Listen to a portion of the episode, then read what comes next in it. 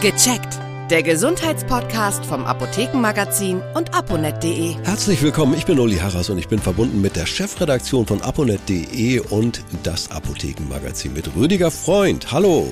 Guten Tag, Herr Harras. Unser Thema Schlafen. Und das wollen wir möglichst lebendig tun hier, weil soll ein bisschen was hängen bleiben. Herr Freund, warum ist Schlaf so lebensnotwendig? Das ist so eine selbstverständliche Frage, aber da gibt's Gründe für. Ja, natürlich. Also im Schlaf versucht der Körper sich wieder zu regenerieren. Also das gilt sowohl ja. für die körperlichen Aspekte wie Muskeln und Organe als auch fürs mhm. Gehirn. Im Gehirn heißt es manchmal so schön, das ist wie, wie Waschen und Bügeln, das Schlafen. Ah, Denn es wird ja. tatsächlich in der Nacht, werden die Hirnzellen ausgespült, um dort Abfallprodukte wegzutransportieren. Also alles, was so beim Hirnstoffwechsel übrig geblieben ist und nicht mehr gebraucht wird, wird ausgespült. Und ja. zusätzlich ist der Schlaf ganz wichtig, damit sich in der Nacht auch Gedächtnis, ja, Inhalte, die man den Tag über gesehen und gelernt hat, im Gedächtnis verankern. Ach, das passiert, es ist sozusagen die Datenverarbeitung im Schlaf. So ungefähr. Also das verfestigt sich während des Schlafs und mhm. kennt man ja als Schüler. Man schaut sich abends noch mal ein paar Vokabeln an und am nächsten Morgen, wie durch ein Wunder, kann man sich im Test dran erinnern. Ja, und dann äh, ist ja immer wieder interessant, wie viel Schlaf brauchen wir überhaupt? Ich weiß nur, Säuglinge brauchen ganz viel Schlaf und je älter man wird, desto weniger. Ist das so? Das stimmt. Also man kann ah. sagen, für den erwachsenen Menschen sechs bis acht Stunden Schlaf sind empfehlenswert. Ja. Kürzer ist nicht gut, aber länger auch nicht. Also das ist so das mhm. Optimum und das unterscheidet sich so ein bisschen von Mensch zu Mensch. Der eine kommt mit sechs Stunden aus und für den anderen reicht das noch nicht. Der fühlt sich da noch nicht ausgeruht. Aber im Wesentlichen ist es so, das Schlafbedürfnis ändert sich auch im Laufe des Lebens. Also wie Sie ja. angedeutet haben, Säuglinge brauchen ganz viel Schlaf. Die wachen kurz mal auf, wenn sie Hunger haben und dösen dann mhm. wieder weg. Und ein alter Mensch, da ist es dann eher umgekehrt. Also viele alte Menschen haben Probleme mit dem Schlaf in der Nacht. Die schlafen nicht mehr so tief und äh, wachen öfter mal auf und haben oft so das Gefühl, dass ihr Schlaf nicht mehr so richtig erholsam ist. Also in äh, manchen Teilen ist das vielleicht auch so, aber es ist einfach so, dass man als älterer Mensch nicht mehr so viel Schlaf braucht. Also da sind dann die, die sechs Stunden vielleicht schon maximal. Kommen wir einfach mal zum Einschlafen. Denn da haben ja doch einige Menschen so richtig Probleme mit. Wie kann man das Einschlafen erleichtern? Das hängt natürlich immer davon ab, wo die Probleme herkommen. Denn wenn man gestresst ist den Tag über oder man hat Sorgen äh, mit der Familie oder über irgendein Thema, was einen sehr beschäftigt, dann kann das schon mhm. mal im mhm. Kopf kreisen und da ja. schläft man nicht so gut ein. Und da ist es natürlich das Erste, dass man versucht, diese Sachen in den Griff zu bekommen, dass man einigermaßen abends auch ruhig ins Bett gehen kann und dann auch einschlafen kann. Aber es gibt natürlich so verschiedene Tipps, wenn man das Gefühl hat, ja, man hat Schwierigkeiten mit dem Einschlafen. Da helfen ganz regelmäßige Gewohnheiten bei weiter. Also es ist natürlich am besten, wenn man jeden Tag zur gleichen Zeit ins Bett geht und aufsteht. Also der Körper, der mag das, mhm. der braucht diese Stetigkeit und wenn man das hinkriegt, wird man merken, dass auch das äh, Einschlafen besser klappt. Ist natürlich ja. oft so, dass man am Wochenende dann länger aufbleibt und dann hat man am Anfang der Woche wieder seinen, seinen Schlafrhythmus so ein bisschen durcheinander gebracht. Aber prinzipiell ist es so, dass man mit einer Regelmäßigkeit das viel besser hinbekommt. Dann gibt es natürlich auch noch andere Dinge, wenn man abends versucht, so ein bisschen ruhiger sich schon auf den Schlaf vorzubereiten. Also man macht mhm. äh, keinen Sport mehr kurz vorm Schlafen oder am besten auch die äh, Diskussionen in der Familie nicht mehr unbedingt äh, eine halbe Stunde vorm zu Bett gehen, weil die einen dann natürlich wieder ja. beschäftigen. Also so etwas, ja. um einfach so ein bisschen in Ruhe zu kommen. Man kann sich abends irgendwie auch einen Tee kochen oder so etwas, so ein kleines Einschlafritual, dass man weiß, der Körper ist jetzt ruhig und der Geist mhm. ist vor allem auch ruhig und das bereitet einen so ganz gut auf das ins Bett gehen vor. Und dann kann man im Bett noch ein bisschen was lesen und so eine ja. Einschlaflektüre ist gar nicht schlecht. Besonders gut ist es natürlich auch, wenn die nicht zu aufregend ist. Also gerne ja. auch den neuen Roman von einem altbekannten Lieblingsautor lesen dann weiß man schon, worauf man sich einlässt. Das regt einen nicht mehr ganz so sehr auf. ich füge mal hinzu, ich, ich finde es immer so toll, manchmal ertappe ich meine Frau dabei, wie sie beim Lesen eingeschlafen ist. Ja, ja. Das, ist, das ist auch, das scheint dann zu wirken. Und das ist kein langweiliges Buch, also, aber es ist auch kein aufregendes Buch, wie sie mir dann hinterher auch immer versichert. Wie schlafen wir eigentlich am besten? Denn das Einschlafen ist das eine. Ich habe die persönliche Erfahrung gemacht, ich hatte Hausbeleuchtung, also von außen, und die ging dann doch durch die Jalousien durch und das hat heftig gestört. Sofort abgeschaltet, sofort besser geschlafen, weil mit dem Einschlafen alleine ist es nicht getan. Ja, das ist natürlich auch so eine Sache.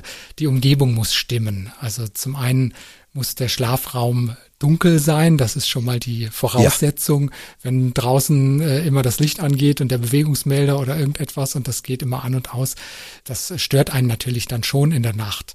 Und zudem ja. soll es möglichst ruhig sein in dem Raum. Also jetzt, es muss keine Totenstille mhm. haben. Das mag man als Schläfer vielleicht auch nicht so gerne.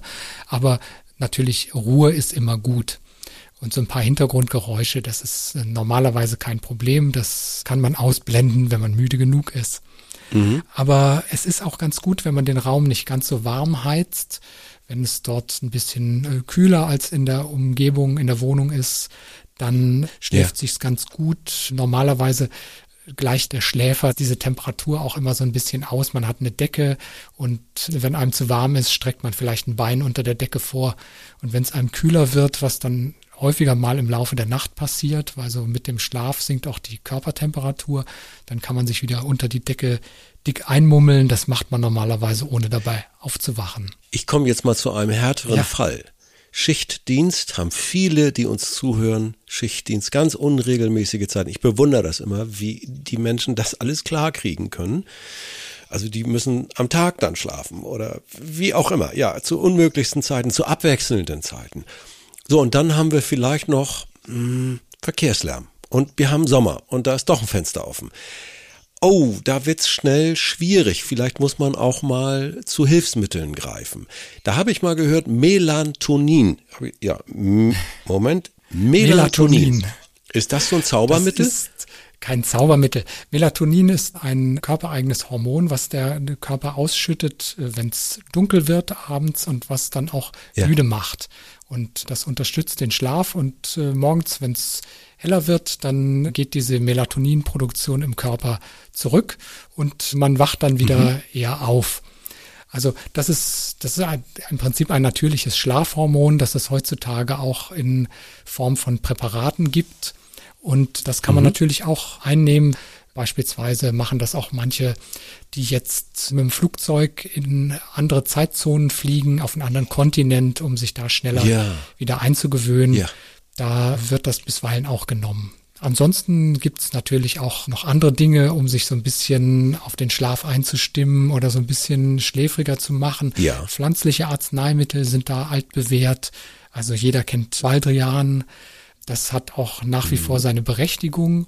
Und dann gibt's natürlich noch den Hopfen, kennt auch jeder aus dem Bier. Hopfen? Ah ja, ja das war genau. mir gar nicht so bewusst. Doch, Hopfen ist auch häufiger mal in so pflanzlichen Kombinationspräparaten drin, die es in der Apotheke gibt, mhm. weil das einfach das Einschlafen fördert. Also da gibt's so verschiedene Dinge, auch Lavendel und Passionsblume mhm. wird zu diesem Zweck angewendet. Lavendel kennt man auch von alters her, so Lavendelsäckchen hatten viele sich unter das Kopfkissen gelegt, weil ja. dieser Lavendelduft schon beruhigt und das Einschlafen fördern soll.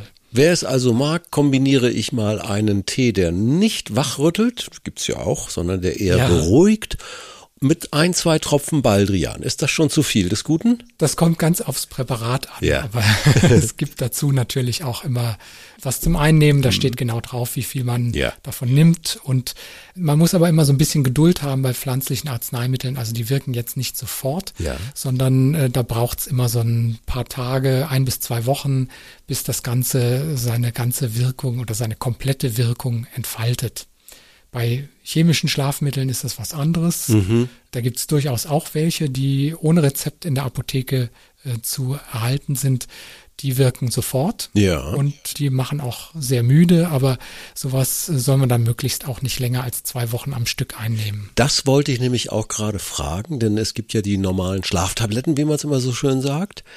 Ja. Aber da kann auch die Gefahr der Abhängigkeit entstehen. Wie hängt das zusammen? Ja, das kann passieren.